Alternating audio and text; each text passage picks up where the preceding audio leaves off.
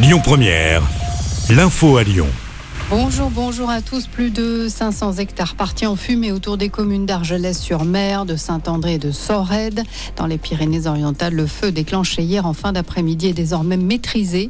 Plus de 650 soldats du feu ont lutté jusqu'au milieu de la nuit pour arrêter sa propagation. 17 pompiers ont été légèrement blessés. Un violent incendie qui a nécessité l'évacuation de plus de 3000 personnes, notamment dans les campings. La préfecture indique que beaucoup ont pu réintégrer leur logement. Dans le Lot, c'est un violent orage accompagné de trombes d'eau qui s'est abattu hier soir dans le nord du département, l'équivalent de deux mois de pluie, où d'impressionnantes chutes de grêle ont également été observées. Pour les cinq départements concernés dans le sud-ouest, la vigilance aux orages a été levée. En revanche, à l'est, c'est la canicule qui reste d'actualité ce midi. Cinq départements, les deux Savoie, l'Isère, le Rhône et l'Ain sont toujours en vigilance canicule. Le thermomètre va dépasser les 33 voire 34 degrés à et surtout ne redescendra pas en dessous des 25 degrés la nuit prochaine.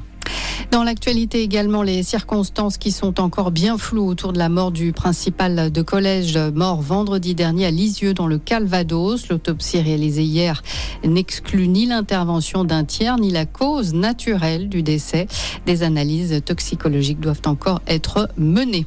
Au moins 33 personnes tuées, des dizaines d'autres blessées au Daghestan, République du Caucase russe, après une gigantesque explosion survenue dans une station-service. Le président Poutine a présenté ses condoléances.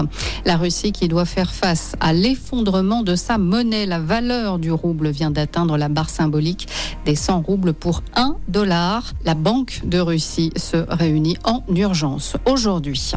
OM Panathinaikos, voilà l'affiche ce soir au Vélodrome en match retour du troisième tour de qualification à la prochaine Ligue des Champions. À l'aller, les Marseillais s'étaient inclinés. Coup d'envoi à 21h. Écoutez votre radio Lyon Première en direct sur l'application Lyon Première, lyonpremière.fr et bien sûr à Lyon sur 90.2 FM et en DAB+. Lyon Première